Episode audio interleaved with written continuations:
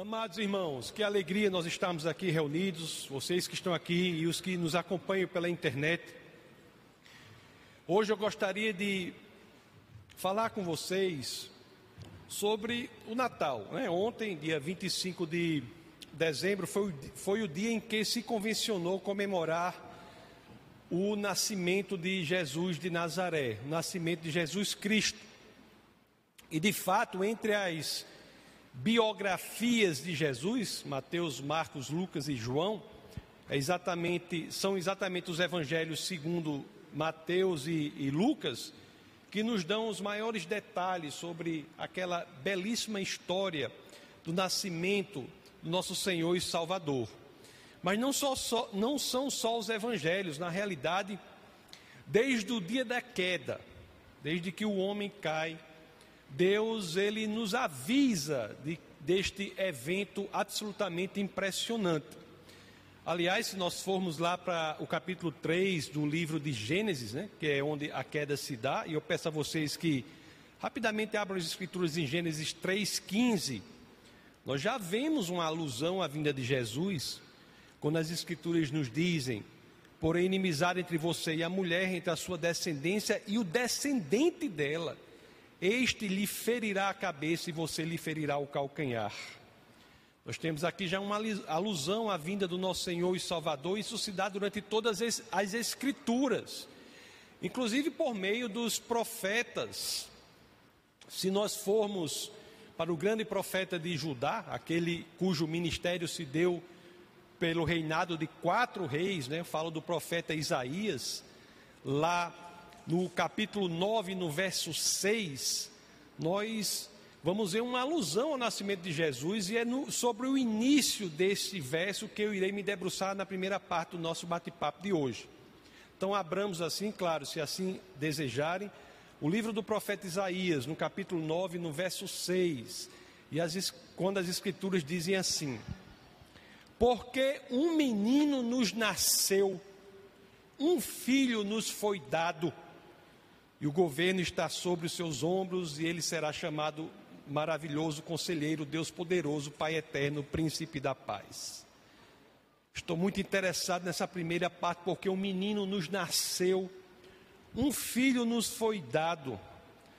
Amados irmãos, é, nunca é demais que nós chamemos a atenção, que nós possamos sublinhar o fato de que não é mais sobre nada senão sobre isso que devemos nos debruçar no Natal. Um menino nos nasceu, um filho nos foi dado.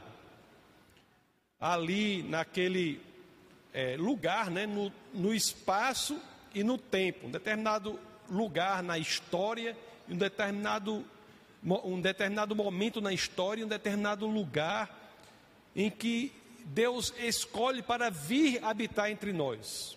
O grande evangelista Billy Graham, ele certa vez disse assim, e olhe se ele não tinha razão, ele disse assim: o maior acontecimento da história não foi o homem subir e pisar na lua, foi Deus descer e pisar na terra. E ele, ele tinha razão. Deus veio os continentes conhecidos na época, não era a, a Europa, a Ásia e a África, estavam disponíveis. Deus escolhe a Ásia. As regiões ali eram muitas. Deus escolhe a Palestina. Na Palestina havia ali os três, digamos assim, distritos, né, da Judéia, Galiléia e Samaria. Deus escolhe a Judéia.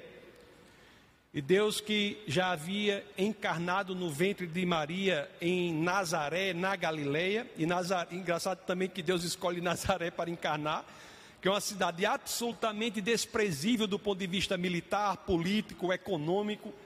Nenhum dos livros do Antigo Testamento se refere a Nazaré, nem mesmo nenhum dos textos intertestamentários. Toda a literatura que você lê entre os dois testamentos não há nenhuma referência a Nazaré, é ali que ele escolhe. Isso, isso, isso, isso por si só nos diz algo, né? Às vezes nós achamos que não temos um passado importante para fazer a obra de Deus, porque eu nasci ali, eu nasci assim, aí você pensa, Deus escolhe Nazaré para nos dar, nos dar pelo menos essa mensagem. Então Deus encarna no ventre de Maria e Nazaré e vem a nascer em Belém, na Judéia. E é ali em Belém que se cumpre o que as Escrituras nos dizem, o que as profecias nos dizem, é ali que tem o ponto para o qual todas as Escrituras do Antigo Testamento apontavam. É ali, um menino nos nasceu, um filho nos foi dado. Coloque aqui, por favor, Isaías 9,6. Vamos prestar atenção nesses dois verbos. Um menino nos nasceu, um filho nos foi dado. Interessante que a criança Jesus, o menino Jesus, em sua humanidade, de fato nasce. Por isso que o menino nos nasceu. Mas Jesus não era só homem, ele é Deus, o Logos, a segunda pessoa da Trindade, o Filho de Deus, ele não nasce, ele não vem a existir, ele é antes da criação do tempo, ele nos é dado. E é este milagre absolutamente único que celebramos no Natal. Natal, é, meus é, amados irmãos, é a celebração do Deus, do Senhor do universo, que dar-se a si mesmo, por mim e por você. Do Jesus que existe antes do tempo, que vem a nós como uma dádiva para nos resgatar.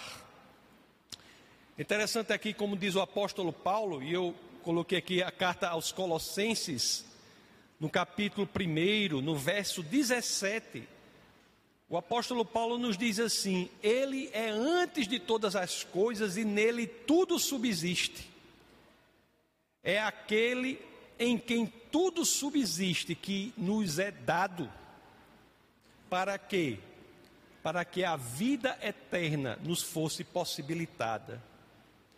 É isso que nós celebramos no Natal nos é dado.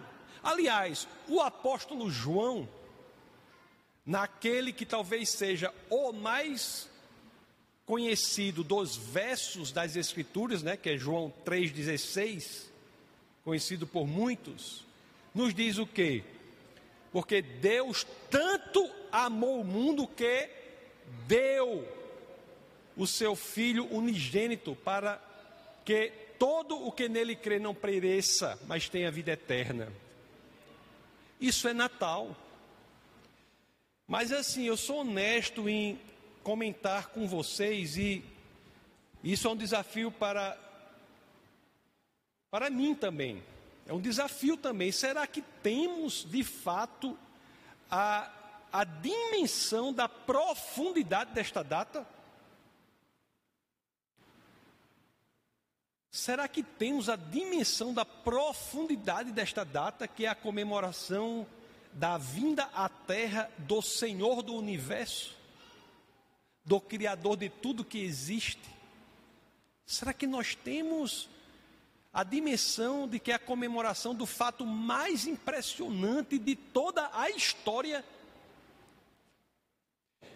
Lá em Isaías 9,6, nós nos debruçamos sobre a diferença entre os verbos, né?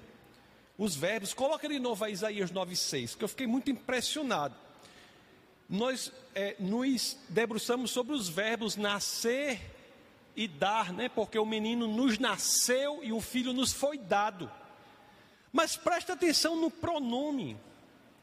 Preste atenção no pronome. Não apenas nasceu, não apenas foi dado, mas nos nasceu, nos foi dado.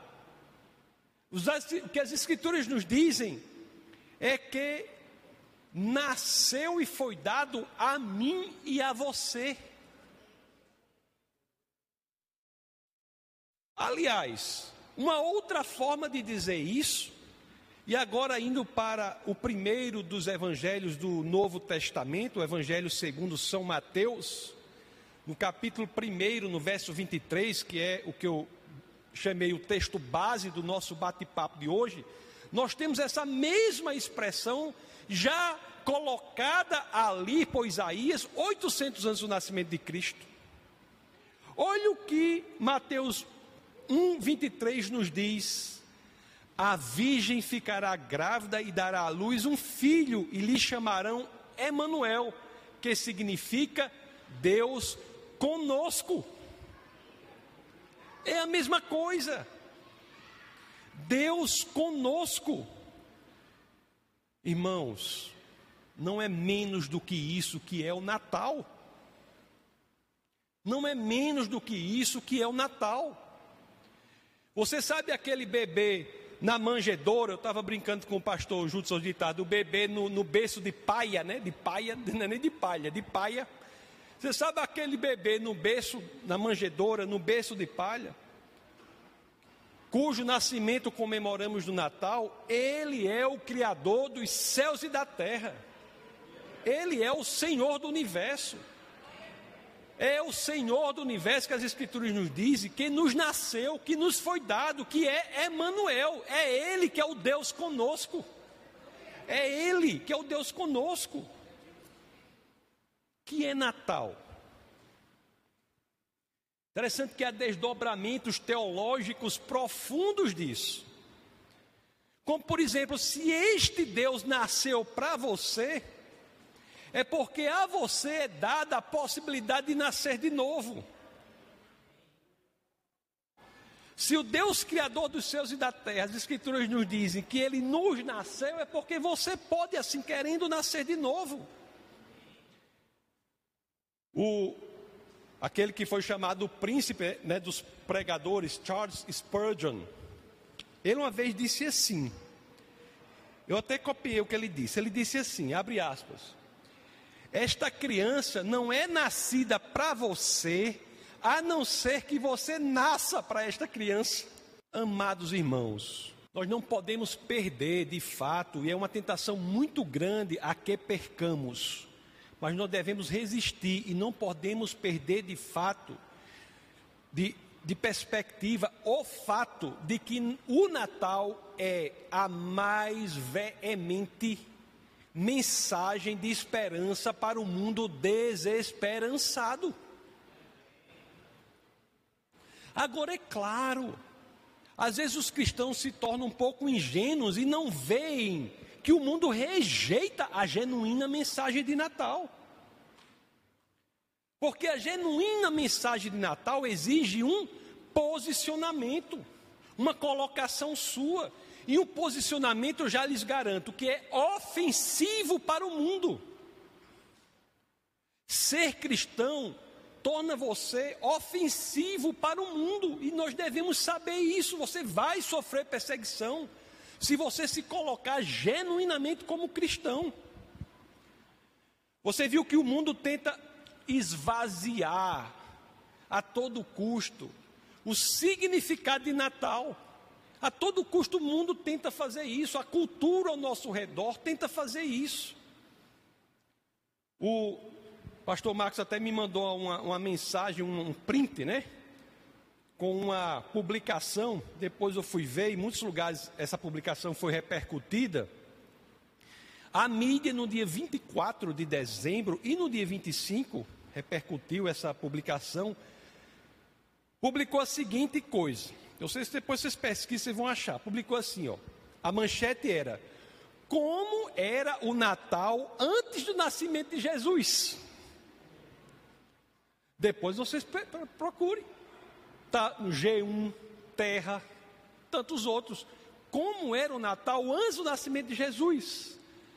E no texto lá começava assim: há evidências de que a celebração do final de dezembro já ocorria sete mil anos antes de Cristo.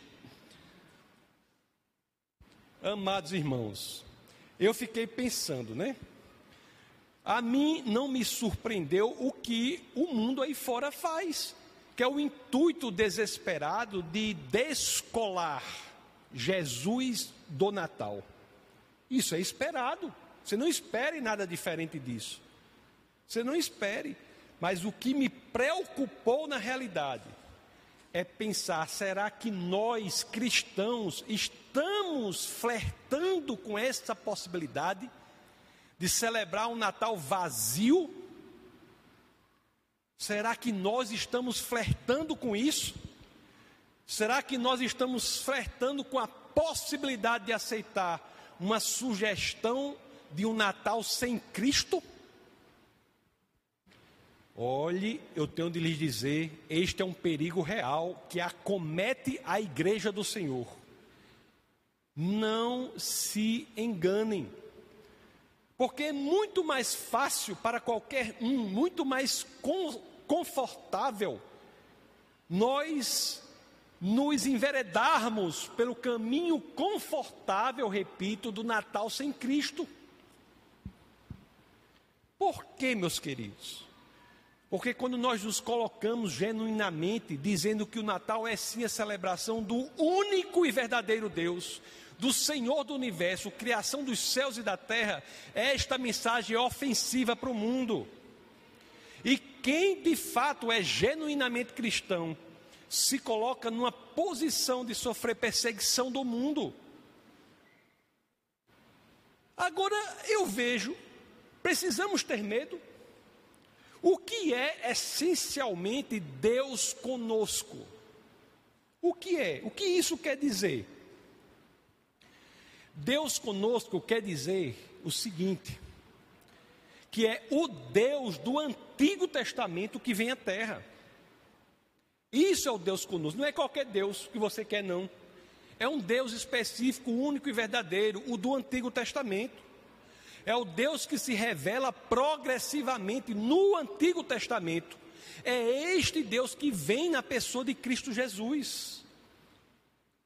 O Natal é a proclamação disso. É o único verdadeiro Deus revelado no Antigo Testamento que resolve vir à terra na pessoa de Jesus para me resgatar e resgatar você. Não há outra mensagem. E o Antigo Testamento nos ensina sim que só há um Deus. Só há um Deus, que é o Deus de Abraão, de Isaac, de Jacó, e que deve ser o meu Deus e o Deus de cada um que está aqui e que nos assiste pela internet. É o Deus de onde provém a vida, é o Deus criador dos céus e da terra, é o Deus a quem todos prestarão conta, quer acreditem nele ou não. Este é o Deus que vem à terra na pessoa de Jesus. Será que estamos fazendo isso? que é o Natal genuíno? Natal genuíno é aquele que deixa claro para o mundo que qualquer Deus, senão o Deus verdadeiro, é 100% produto de idolatria. Se não é o Deus único e verdadeiro, é um ídolo.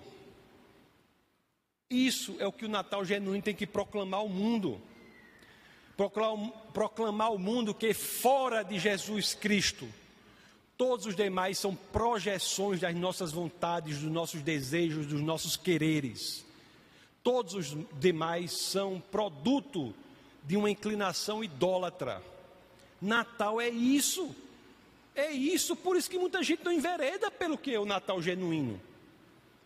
Porque Natal é ofensivo para o mundo e o mundo quer destruir de dentro para fora o conceito de Natal. Quer substituir Cristo por qualquer outra coisa. Natal é a, é a reafirmação que devia ser a cada minuto, mas pelo menos nós temos uma data no ano, de que o Deus verdadeiro e único não é produto da cultura, o Deus verdadeiro e único não é produto da história que o Deus verdadeiro e único não é produto daquilo que nós queremos que ele seja. Natal tem se moldado a uma proclamação de um Deus que é produto que eu quero que ele seja. Amados irmãos, Deus é aquele que é.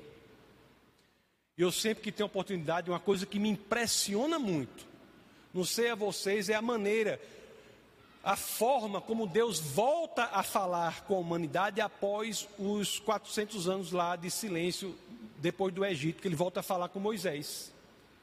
Isso me impressiona muito. Lá em Êxodo, no, no capítulo 3, versos 13 e 14, quando Deus volta a aparecer a Moisés, a, humanidade, né, que aparece a Moisés após 400 anos de silêncio, vem numa sarça ardente, num arbusto flamejante, numa moita tocando fogo. Deus chega lá, você olha para o fogo e, o, e as escrituras dizem que não consomem a sarça. É um fogo autossuficiente que não precisa de nada para existir. Nada para existir. Aí Moisés, Moisés que teve educação palaciana, pagã, mas na mãe dele teve uma educação religiosa adequada, que sabia que eram os deuses dos antepassados, mas pergunta para Deus: como é que eu vou dizer? Quem é eu vou dizer que, que você é? Ah, vamos ler aqui Êxodo 3, 13 e 14. Moisés perguntou: Quando eu chegar diante dos israelitas e lhe disser, o Deus dos seus antepassados me enviou a vocês, e eles lhe perguntarem, qual é o nome dele, que lhe direi? Aí disse Deus a Moisés: Eu sou o que sou. Este é o Deus que nasce na pessoa de Jesus Cristo e cujo nascimento nós celebramos no Natal. Eu sou o que sou. Amados irmãos, interessante que o nascimento de Jesus é Deus novamente, após 400 anos também, né, que é o período intertestamentário de silêncio com a humanidade, Deus volta a falar com o povo o mesmo Deus que é aquele que diz: Eu sou o que sou. O contrário de não crer em Deus, de acordo com as Escrituras, não é ser ateu. Toda aque, o contrário de não crer em Deus, de acordo com a Bíblia, é ser idólatra. Idolatria é o contrário da crença em Deus nas Escrituras. Amados irmãos, eu fico me perguntando: será que estamos nos comprometendo com a agenda que não é a agenda de Deus? Será? Eu fico pensando, né? Será? Será que nós estamos nos comprometendo com isso? Será que estamos? Será que estamos nos comprometendo com um cristianismo que não tem a convicção mais clara no coração de que Jesus é Deus? cristianismo meio superficial, que flerta com a ideia de Jesus ser um grande mestre, um grande profeta, um grande isso, um grande aquilo. Jesus não é profeta, Jesus é o cumprimento das profecias. Será que nós estamos flertando com a ideia de que Jesus não é Deus? Porque às vezes até podemos aceitar mais ou menos na nossa cabeça, mas isso não interessa. Eu quero saber se a convicção de que Jesus é Deus está de fato tatuada em nosso coração. Se inundou o nosso coração. Porque se Jesus, se você não tem essa convicção de Jesus é Deus, me desculpe, você não precisa acreditar em quase nada do que eu digo. Nada do que eu digo, porque Jesus, sendo Deus, é o que dá sentido ao Novo Testamento. Só há cristianismo genuíno diante da convicção de que Jesus é Deus. Se para você Jesus não é Deus, como você pode ter convicção de alguma outra coisa? Como eu aqui posso pregar sobre Jesus se a convicção minha não for a de que Ele é o Deus, Senhor do universo encarnado? Como eu posso chegar para você e dizer assim: Jesus dará propósito à sua vida? Como eu posso dizer isso se eu não tiver a convicção de que Ele é Deus? Somente diante da convicção de que Jesus é Deus, que eu posso dizer com, com certeza plena de que Ele curará a sua alma, Ele curará o seu corpo, Ele fará de suas feridas o seu ministério. Por que, que ele faz isso? Porque ele é Deus. Ele é o Senhor do universo. E o Natal é a celebração de que Ele está conosco. É Emmanuel, Deus conosco. É por isso, amados irmãos, que em algum momento da nossa existência nós temos que desistir de vivermos para nós mesmos e escolhermos viver para Deus, viver para Cristo. Por quê? Porque Jesus é Deus. Se por Jesus ser Deus, é que eu posso chegar para você e dizer assim: esvazie-se de si mesmo e seja preenchido pelo Deus que nos foi dado. Amados irmãos, eu peço licença aqui para vocês para que nós vejamos mais um detalhe nessa passagem aqui de, Isaías.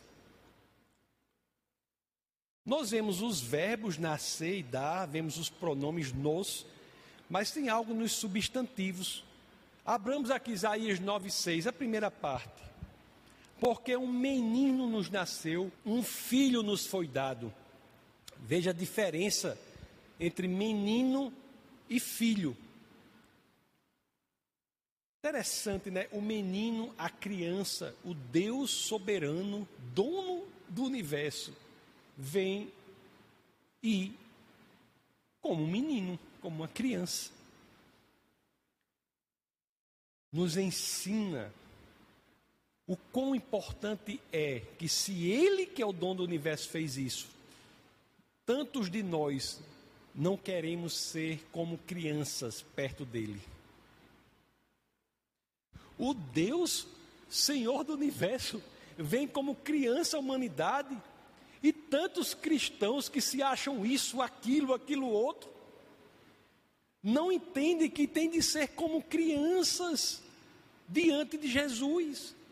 Tem de ser como aquele exemplo né, de Maria e, Marta, né, que, que, que se sen, uma se senta aos pés de Jesus para aprender com ele como uma criança. Natal é nos lembrar que nós temos que cultivar em nós esta capacidade de sermos como crianças perto do Senhor, sermos ensináveis, maleáveis. Às vezes nós nos achamos isso ou aquilo e nós nos colocamos contra pequenos detalhes que podem ser facilmente resolvidos quando na realidade nós temos de ser como crianças. Como é que as crianças se comportam? As crianças que estavam aqui são, com certeza, as Escrituras nos dizem assim: pessoas de quem o reino de Deus, o reino dos céus é. Delas é o reino dos céus que as Escrituras nos dizem: das crianças é o reino dos céus. Então, muitos querem ser como grandes filósofos, grandes pensadores, grandes intelectuais das Escrituras, quando chamado é para ser como criança. Chamada para sermos capazes de buscar no Senhor o que Ele quer que façamos e possamos executar as tarefas, por mais simples que sejam aos nossos olhos. Porque uma criança faz isso com tranquilidade, nós temos que ser como criança. Será que nós somos capazes de nos comportarmos como tais? Engraçado que Natal é realmente um lembrete de que devemos estar prontos para nos sentarmos aos pés de Jesus e deixarmos que Ele trabalhe em nossa vida aquilo que precisa ser trabalhado. A arrogância não faz parte, o orgulho não faz parte. Não é você pensar menos de si. Não é você pensar menos de você, é você pensar menos em você. Não é você pensar menos de si, é pensar menos em você. Você não pode estar no centro das suas preocupações. Quem tem que estar no centro do seu foco é o Senhor. Devemos ser ensináveis como ensináveis são as crianças. Engraçado que as Escrituras também dizem, voltando lá a Isaías 9,6: Um filho nos é dado. Olhe que isso é 800 anos, 800 anos antes de Cristo, é a proclamação de que a nós também é dada a oportunidade de sermos filhos de Deus. Já ouviu alguém isso dizer, olha, Jesus é o filho de Deus, que se faz filho dos homens, para que nós, filhos dos homens, sejamos feitos filhos de Deus. Isso é o Natal. Natal é a aclamação deste grande milagre. Amados irmãos, o ideal é que nós fôssemos surpreendidos por uma alegria e um contentamento transbordantes em nosso coração. Isso era o ideal, diante de tudo que nos foi dado. Agora vamos responder com sinceridade. Me digam com sinceridade. Vocês acreditam realmente que devemos estar alegres no Natal? Sim ou não? Devemos estar transbordantes de alegria por dentro. Agora, honestamente, às vezes eu me pego pensando, e isso é que acomete a vocês e acomete a mim também. Eu fico pensando o que é que está acontecendo com a igreja do Senhor. O que é que está acontecendo com a igreja do Senhor? Sejamos sinceros, honestos. Tudo que eu prego aqui que devemos estar desnudos em nosso coração. Coração aberto. Sinceramente, o que é que está acontecendo com os crentes? O que é que está acontecendo com a igreja do Senhor? Eu fico pensando, será que nós estamos nos institucionalizando? Será que o culto ao Senhor está virando uma burocracia? Será que nossa vida cristã está virando uma rotina? Eu, eu me pego pensando nessas coisas. Eu, eu, é, é uma tentação. Será que isso está acontecendo? Aí eu digo: será que o inimigo de nossas almas está vencendo a guerra contra nós? Será que essa é uma estratégia? Será que isso está ocorrendo? Eu digo, meu Deus, o que, é que eu posso fazer contra isso? Eu digo, será que é uma religiosidade excessiva na igreja do Senhor? Porque se as pessoas estão se institucionalizando, se o foco delas é outra coisa, será que é uma religiosidade excessiva que é oferecida. Não sei. Às vezes eu penso, será que é essa pandemia, esse, esse negócio que teve, essa virose, será que é isso? Aí eu fico pensando, não, não posso crer que seja. Porque antigamente as pessoas iam para o culto e a preocupação era qual? Será que eu vou morrer indo para o culto? Será que minha casa vai ser incendiada? Será que a minha família vai ser aniquilada? E apesar de tudo isso, no século I, as pessoas iam para o culto? Será que a humanidade chegou a um ponto tal de abandonar o Senhor por tamanha, por coisa tão menor? Será? Será que estamos, o que, é que está ocorrendo? Assim, eu, como eu digo, eu, eu não, não é reclamação, é uma preocupação genuína minha que eu tenho com, quando eu vejo as coisas. Que será? É um problema, porque eu não falo aqui de defesa da fé especificamente, a igreja do Senhor. A igreja do Senhor.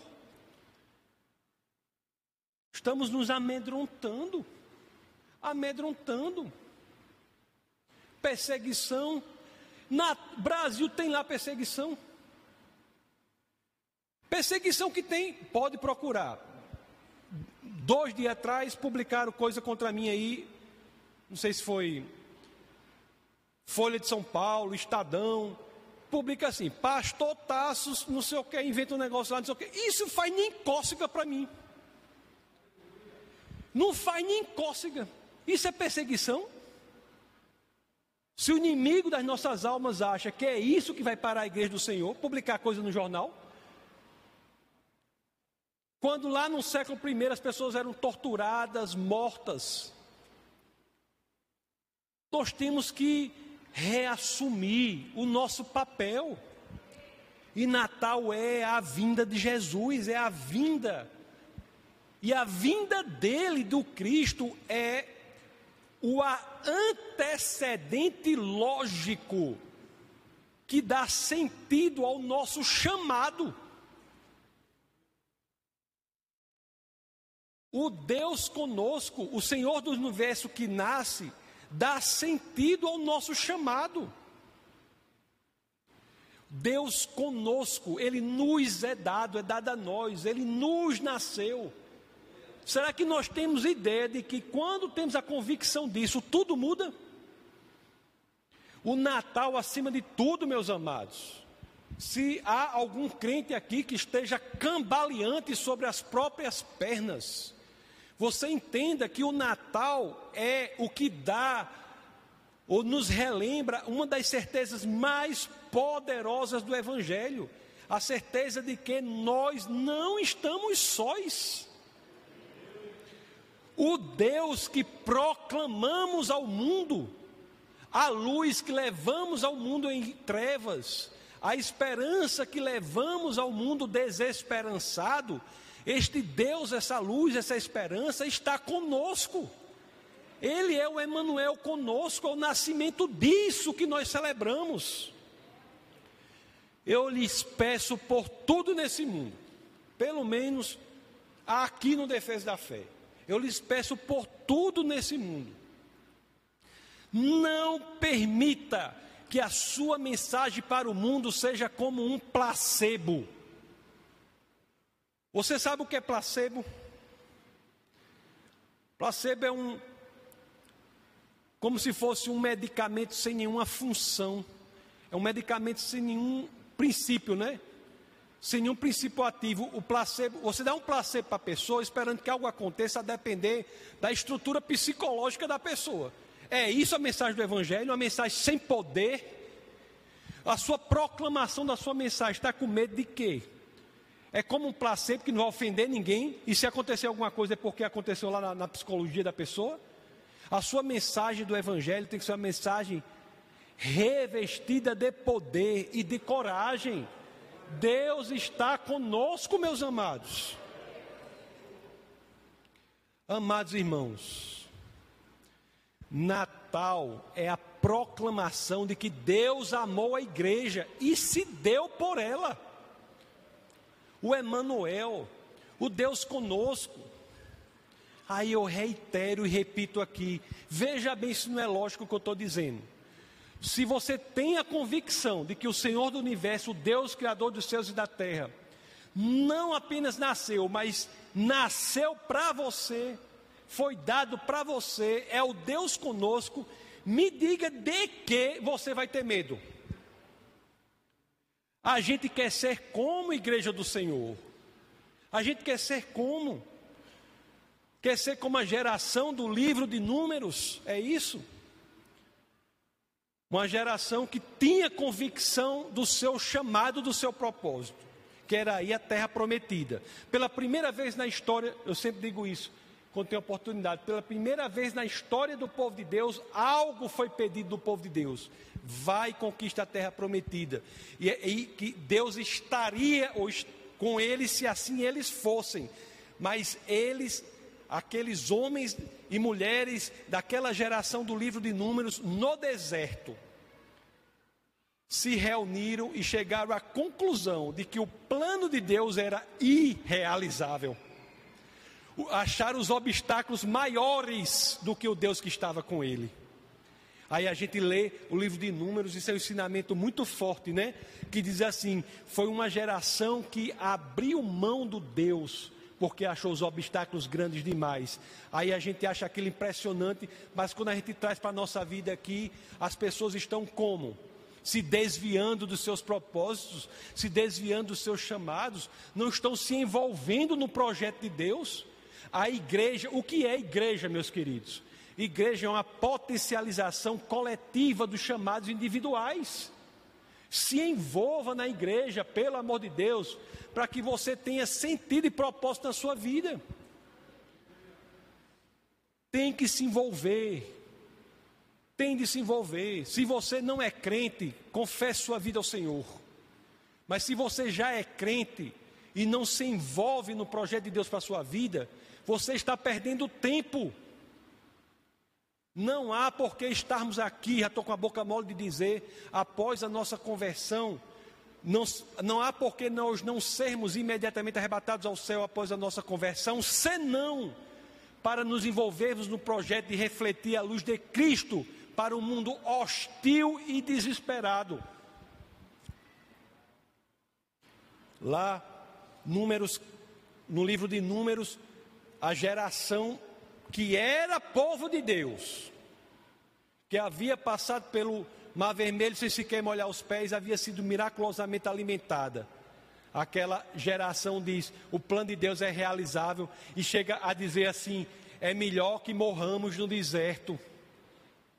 Começa a reclamar, a reclamação é como uma rachadura, uma fratura na sua no seu recipiente, pela qual toda a sua saúde espiritual irá ralo abaixo. Reclamar é você criar uma fratura. E é ali, naquela fratura, que a sua saúde espiritual vai toda embora. Abra em Números 14, 2, para ver o que a geração que poderia ter para a terra prometida, Canaã, disse. Todos os israelitas, Números 14, 2. Todos os israelitas queixaram-se contra Moisés e contra Arão. Ha! Todos os israelitas queixaram-se contra Moisés e contra Arão, e toda a comunidade lhes disse: Quem dera tivéssemos morrido no Egito ou neste deserto. A vontade delas foi atendida. Ela morreu, essa geração no, Egito, no deserto. Morreu no deserto, à exceção de dois que se colocaram de forma diversa, né? Que foi Josué e Caleb. Toda aquela geração morreu no deserto. A geração que vai entrar em Canaã é a geração que é filha dessa geração, a geração que nasceu no deserto. Será que nós estamos como essa geração? Sem buscar o chamado de Deus, e quando muito buscamos, e aí concluímos que nós não temos coragem de atingir o plano de Deus? Que não é possível atingir o plano de Deus? Pelo menos que o Natal sirva para que nós saibamos, é quem vem à terra é Emmanuel, Deus conosco. Você não está sozinho, eu repito. Olhe, é fato. Isso aí é fato. Me desculpa, isso talvez não seja uma melhor mensagem de Natal, mas eu não tenho esse negócio, né? Se nós não tivermos a mais profunda convicção desta realidade, desta verdade em nossa vida, que Deus conosco, o nome já diz, é Deus conosco, se nós não tivermos essa convicção, e se essa convicção não servir para mudar a nossa vida, não servir para moldar como nós nos comportamos no mundo, não tem outra saída. O Natal será absolutamente uma celebração vazia será nada mais do que a celebração do eco da geração de números no tempo presente. Natal é como um catalisador, um será como um catalisador, um incentivador do que aconteceu na geração de números para gerações futuras. Natal é acima de tudo um lembrete do que as escrituras dizem lá em Paulo, na famosa carta aos Filipenses, no capítulo 4. Eu acho que é verso 13 que diz: Tudo posso naquele que me fortalece. 4,13: Tudo posso naquele que me fortalece. Você sozinho não pode nada, mas em Cristo que o fortalece, você tem mais do que suficiente capacidade de atingir o plano de Deus para a sua vida. Não por você, mas porque o Senhor do universo decidiu vir para mim, para você. Por isso, tem uma música, eu não sei, pastor Jutsu, acho que ele foi resolver alguma coisa, está por aí não. Tem uma música que é muito, cuja letra é muito interessante sobre o nascimento de Jesus. Que é, é Maria, você sabia? Tem essa música em português? Tem? Mary did you know? Maria, você sabia? Essa música é belíssima, né? A, a, a, a letra dessa música, não sei se você conhece, essa letra foi escrita por Mark Lowry. Não é muito velha, não. Foi escrita em a letra em 1984. Depois fala com a pastora aí para procurar essa música. Hã? É linda. É isso que você falou? Olha, ainda bem, ainda, valeu mais ainda que a pastora concordou. É linda a música. É linda a música. Olhe, nessa letra, é, depois a gente vai falar com a equipe de louvor para ver se tem traduzido. Se não tiver, vocês traduzem tem uma passagem que diz assim: é, a letra é assim, perguntando a Maria se ela tinha realmente a percepção do que, de quem era aquele bebê. E numa das passagens lá tem assim: Maria, uma, uma da, eu considero uma poesia, né? E a letra e a música cantada é mais bonita ainda. Mas tem uma passagem que diz assim: Maria, você sabia que quando você beija o seu bebezinho, você beija a face de Deus? Maria, você sabia que quando você pega aquele bebezinho, no, você pegou aquele bebezinho no colo e beija a face do seu bebezinho, você está beijando a face do Senhor do universo, do Criador dos céus e da terra. Será que Maria sabia isso? Bom, eu pergunto a você: você sabia que quando você celebra o nascimento de Jesus, você está celebrando o nascimento de Deus na terra, a vinda de Deus à terra? Você sabia disso? Você sabia disso de fato? Que o Natal é isso. É o Deus Senhor de tudo que existe, que vem à terra por mim por você. Você já notou, você sabia disso? Você sabia? Amados irmãos, esse é o nosso Deus.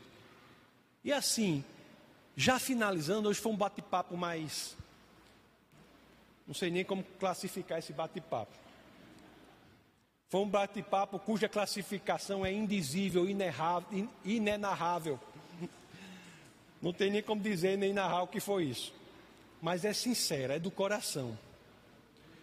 Mas o que eu peço, sinceramente, a minha oração é a de que nada, absolutamente nada em nossa vida, nossa vida, entendeu aí? Primeira pessoa do plural, nem na minha vida, nem na vida de ninguém aqui possa, a partir de hoje, dar nem que dar a ideia, nem que seja por menor que seja essa ideia, que nada na nossa vida possa dar a ideia de que nós vivemos como se Deus não estivesse conosco. Nada na nossa vida a partir de hoje pode dar a ideia ao mundo em trevas de que nossa vida é uma vida como se Deus não estivesse conosco. Problema você terá por proclamar a verdade. Se não tiver, venha falar comigo que eu tenho que orar por você. O cristianismo verdadeiro é isso. Nós somos chamados, C.S. Lewis já disse, nós somos um exército num território ocupado, meus queridos. Você pode ser um soldado corajoso ou um frouxo. Mas se você é cristão, você é um soldado. Então nós não podemos viver como se Deus não estivesse conosco, com medo de pequena coisa. Imagine se a gente morasse num lugar que tivesse perseguição. As, as perseguições daqui é muito mais. É, é, baladeira faz, faz, é, é muito pior. Baladeira é muito pior. E ainda tem gente que fica parado por conta disso. Minha oração é essa: que Deus verdadeiramente encha o nosso coração da coragem necessária. Não há virtude fora da coragem.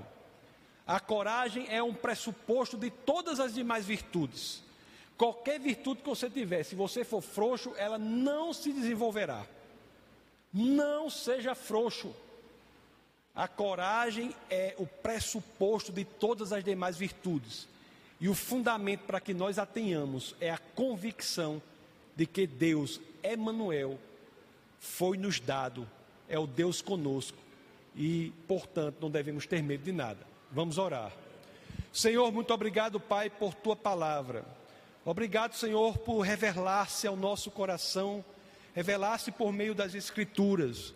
Obrigado, Deus, por não nos deixar sós, por ter vindo para morrer por nós. Oh Senhor, quanta, quanto amor pela humanidade. Vem como criança, nasce, exerce o seu ministério como missionário aqui na terra. O Deus, Senhor do universo, o Criador dos céus e da terra morre para que essa ponte seja restabelecida. E assim como a geração de números, a quem foi pedido que fizesse algo, a nós também há um pedido. É um pedido simplesmente de proclamar a palavra da salvação. No nosso ambiente de trabalho, no nosso círculo de influência, que podemos ser espelho de Cristo para o mundo. Senhor, nós entendemos que temos o Deus Criador dos céus e da terra conosco e não há porquê nós temermos. Senhor, muito obrigado por nos abrir os olhos espirituais para que nós possamos ver claramente que de nós é esperado algo aqui na terra. Obrigado, Pai, por tudo que o Senhor tem feito por nós. Obrigado pela igreja do Senhor. Obrigado pela instituição mais poderosa na proclamação da palavra da salvação. Obrigado por nos reunirmos aqui para juntos potencializarmos as nossas forças para que a luz chegue às mais obscuras trevas. Obrigado, Pai, por tudo que o Senhor tem feito por nós. É no nome poderoso do nosso Senhor e Salvador Jesus Cristo que todos aqui, em uma só voz, dizemos: Amém.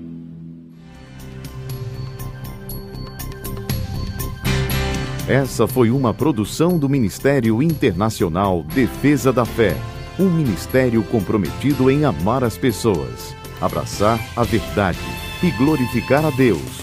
Para saber mais sobre o que fazemos, acesse defesadafé.org.